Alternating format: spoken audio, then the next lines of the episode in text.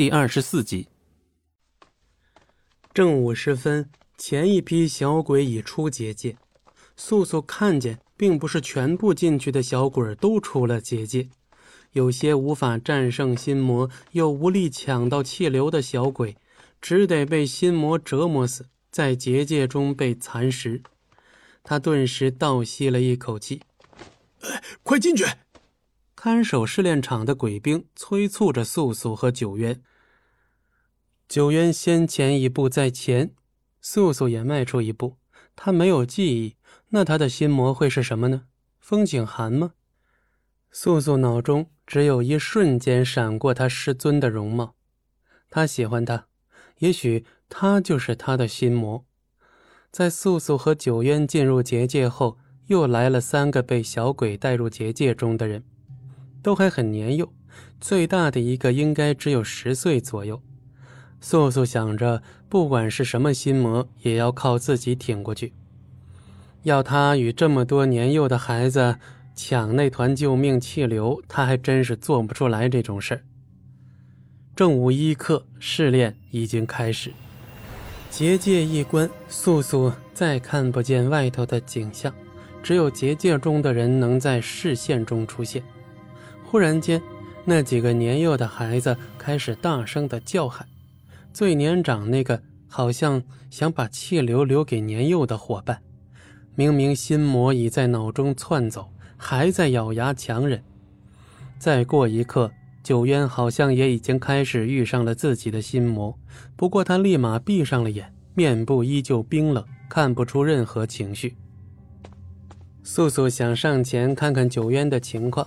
脑中忽地泛起了一阵抽疼，他撤回步子，再退几步。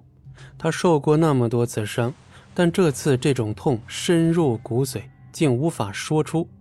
还好，九渊此刻闭上了眼睛，因为他面上的表情很是痛苦。虽然九渊嘴上不说，但他知道，其实九渊很关心他，他们的熟悉感是互相的。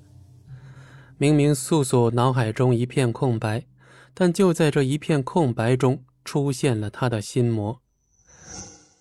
雪，大地之上一片茫茫白雪，铺天盖地的席卷了整个山谷。山谷，是的，他看到了山谷，如此的真实。有人影，有人声，有人笑，只有背影。漫天飞雪间，素素看不清是谁在那片大雪中。一瞬间后，原本的笑音不再出现，替换而来的是沉重的马蹄声、聒噪的人声、惊恐的叫喊声，渐渐地将最初的嬉笑声淹没。血肆意地倾洒在白色大地上，这里的土地变成了红色。血腥味开始在山谷蔓延，有人在跑，想逃离这个地方，但最终还是被血色一并吞没。结界中的素素用手重重的捶头，这是他的记忆，他想记起，却不曾想过会以这种方式。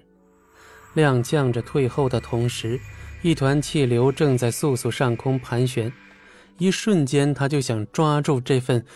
气流结束这份痛苦，可若是这样，那他一直想知道的过去就会在此止步。